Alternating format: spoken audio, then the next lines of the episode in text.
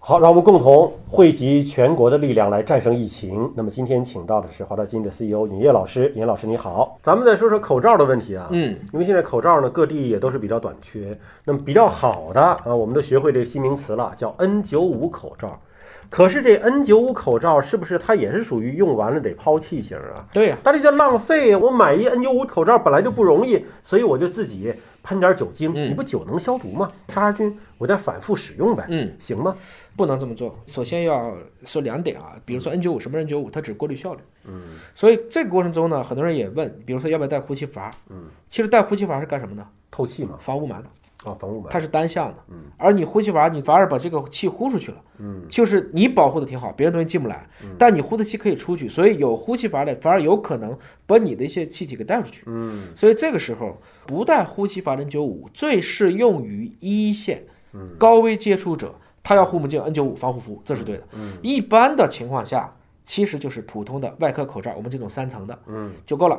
记住，这是三层的外科口罩，不是一般的这种医用口罩。嗯，特别是很多人拿一层无纺布，那等于没有用啊。哦，那其实根本就没有用。那没用三了层的，它是个医疗器械，嗯是有对应的医药包材标准的、防护标准的，而且正确的佩戴方法是一定要找到有金属条的这一个，把金属嗯条在鼻梁上要摁一下。而且有反正面的，哎，我们一般认为有颜色的朝外面，白色的是朝里面的。嗯，当然你看啊，只要那个金属条它是在上面的，然后护住自己的鼻部，然后尽可能的去护住我们的呼吸部分，嗯，做好这个正确的佩戴。嗯，如果在目前口罩很紧缺的情况下，大家不要特别浪费，因为口罩不是时时都要戴的呀。周围没有人的地方，山里面或者你自己在家里，那是没有必要戴口罩的。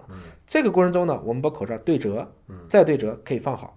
包括你要废弃的时候，我们之前也说过，最好的方式你能不能消个毒？嗯，放到家里用水煮一下，嗯，用剪子剪一刀，知道为什么吗？防止别人二次使用。二次剪过去骂，啊怕这个。而 N 9 5来讲也是一样的，因为本身它里面有好多的这个过滤性的一些材料，自己的消毒是达不到这个工艺的。万一你在加热消毒过程中弄出一个洞，其实防护作用也没了，也没了是吧？嗯啊，就不能这么去做。而且不要大家都迷恋于做 N 9 5做不出那么多 N 9 5的。那么全身防毒、消毒、喷洒酒精能起到这个作用吗。百分之七十九精浑身撒一遍，这做得到吗？洗澡呗，洗澡啊那是衣服怎么办呢？用酒泡澡那不就是醉了吗？所以这些东西说出来，这就是更多就像你喷点香水儿，啊，那是气体分子的弥散，嗯它不是说你表面上已经有足够的消杀剂可以把病毒都覆盖掉嗯一，这个我觉得基本做不到。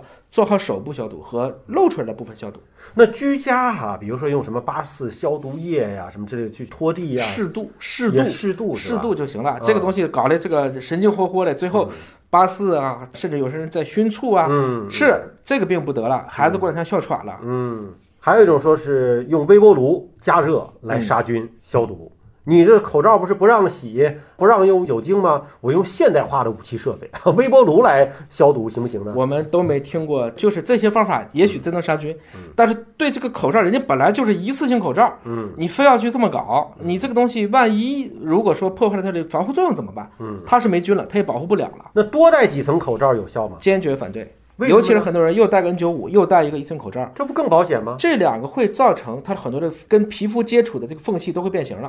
哦嗯所以反而会增加危险。多篇文章已经证明了啊，普通的外科口罩和 N95 之间的防护效率几乎一致。嗯，关键的要素是同时要洗手，嗯，跟戴几层口罩没有任何关系。两层口罩因为彼此不贴合，所以会引起更大的问题。如果所在地哈、它没有确诊的病例，是不是我们出门就可以不戴口罩？不能，因为从今天的角度来看，我这几天的官方报道已经发现了大量的自己没有自觉症状，但它可以传染别人。嗯，所以这个过程中呢，我们还不知道这种，比如说一个是隐秘传染，这个潜伏期到底是几天，我们都不得而知。